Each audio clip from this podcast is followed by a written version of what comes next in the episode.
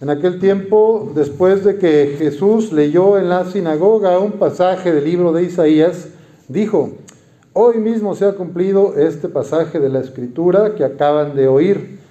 Todos le daban su aprobación y admiraban la sabiduría de las palabras que salían de sus labios y se preguntaban, ¿no es este el hijo de José?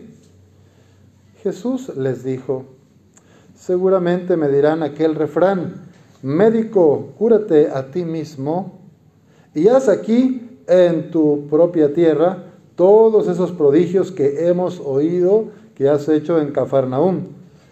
Y añadió, yo les aseguro que nadie es profeta en su tierra.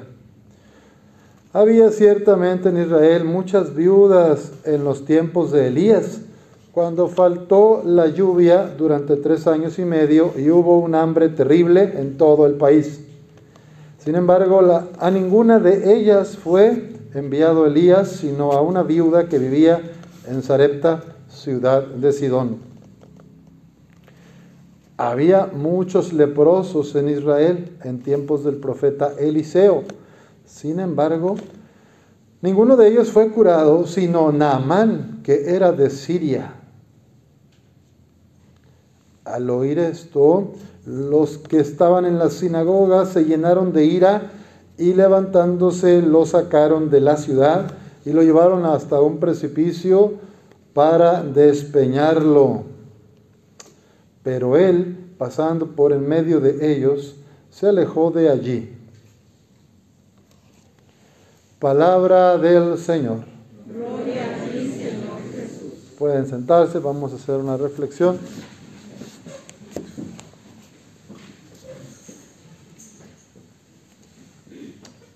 Cuando me han criticado en nuestra vida, pregúntate, ¿cuándo te has sentido perseguida, juzgada, juzgado? ¿Por qué motivos alguien no acepta la propuesta que yo traigo? Los hijos de Dios, los cristianos, Traemos el Evangelio, queremos vivir el Evangelio y nos enfrentamos muchas veces con resistencias de la comunidad, a veces de personas de nuestra misma familia, cuando queremos traer novedad, cuando queremos acercarnos a Dios, dejarnos guiar por el Espíritu Santo, pues la gente a veces nos critica, no apoya.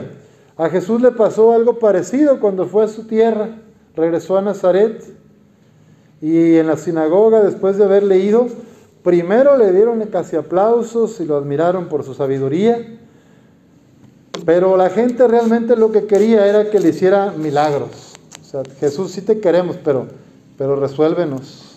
Haz magia, sana a mi enfermo, cúrame a mi esposo, quítale el genio a mis hijos o a mi esposa o mi esposo, oye, que me den un trabajo bueno con todas las prestaciones de ley y toda antigüedad, que me llegue a la casa alguien a contratarme. A veces así nos relacionamos con Dios. Queremos un Dios mago, un Dios que resuelva la vida, que venga y simplemente realice algo sin que yo me comprometa, sin que yo me esfuerce. Los de Nazaret, en ese día de la sinagoga, esperaban a Jesús como un mago, como un curandero, pero no estaban dispuestos a cambiar, no querían cambiar nada en su vida. Bueno, la idea es, por eso no les gustó cuando Jesús les dice, pues el profeta Elías, cuando hubo una hambruna muy fuerte, no fue a ayudar a ninguna de las viudas de Israel, sino que fue con una viuda que vivía en Sarepta, ciudad de Sidón, otra región, otro pueblo.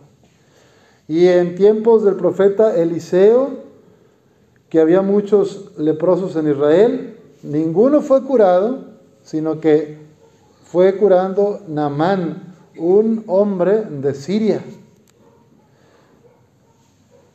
Porque Jesús estaba confrontándolos, los quería hacer caer. Quieren cambios en la vida, quieren amor, quieren justicia, quieren paz, solidaridad, pero tú no quieres cambiar, tú no quieres cambiar, quieres que todos hagan el trabajo. Y así nos puede decir hoy a nosotros. Todo lo que dice la segunda lectura de San Pablo que escuchamos, que por cierto es la que se utiliza con frecuencia en las bodas, ¿verdad? El amor es servicial, el amor no tiene límites, el amor no se envanece, el amor lo cree todo, lo perdona todo. O sea, eso es vivir como Jesús. Pero normalmente, muchas veces a mí, me gana la soberbia, me gana el resentimiento, alimento rencor, me comparo con los otros, a veces nos gana pues la tentación del chisme, de criticar, de condenar a otros. Y luego sentimos, o puede ser que alguna vez hemos sentido, yo sí me merezco el cielo, porque yo voy a misa, a la capilla de San Felipe. Además soy del coro. Además colaboro con la venta de tortillones. Entonces yo sí me merezco irme al cielo. Bueno, pues Jesús nos previene hoy, nos advierte y dice, oigan, el amor de Dios es gratuito. No necesitas ganártelo. El Padre ama a todos. Y la salvación que Él trae, que Jesús trae, no es solo para Israel, es para todos los pueblos y naciones. Para la viuda que no era de Israel, para el leproso que no era de Israel, el pueblo elegido. O sea, es para todos. También para los que no van a misa y los que no rezan la coronilla de la misericordia. También para los que están divorciados y que algunos los vemos o alguien los puede ver como, ay, está en pecado. Bueno, cuidado, porque yo no soy nadie para juzgar. Solamente Dios es el que nos va a juzgar a todos. Pidámosle hoy al Señor que nos permita salir de nuestra indiferencia, de esta tentación del autoengaño. Eso hacen los profetas, sacudir a la gente, movernos de nuestra comodidad para darnos cuenta de que a veces hay cosas en la vida, en mi propia vida, que necesito cambiar, pero es más fácil dejarnos llevar por la corriente, ¿verdad? Es más fácil quedarme instalado, seguir la moda y así pues me llevo la fiesta en paz, nadie me molesta, ni de la iglesia, ni del barrio, ¿no? Entonces yo calladito, lo que me digan, como un borreguito, hago, que esto, que lo otro y voy. Pues un profeta, y el gran profeta que es Jesús, pone al descubierto nuestras mentiras y cobardías y nos llama a un cambio de vida, a no quedarnos siguiendo las modas de turno, a no quedarnos repitiendo lo que otros dicen porque está así como en tendencia.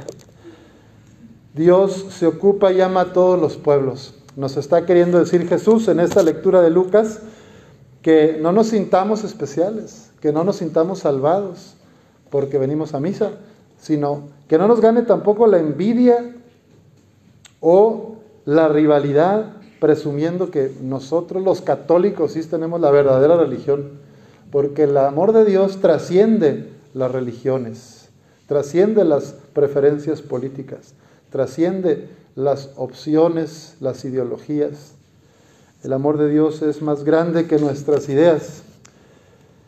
Pidámosle a nuestro Padre Dios, por intercesión de Santa María, la Virgen, que podamos tener apertura en el corazón para dejarnos transformar por la gracia del Espíritu Santo y seguir el estilo de vida de Jesús, sintiendo su presencia en nuestras vidas. Porque, como saben, en el bautismo nosotros recibimos el Espíritu Santo y con él somos sacerdotes, profetas y reyes. Sacerdote es aquella persona que une, es el puente, el puente que une a, los hombres, a las mujeres con Dios. Y todos los bautizados son sacerdotes, ustedes, todos los que están aquí.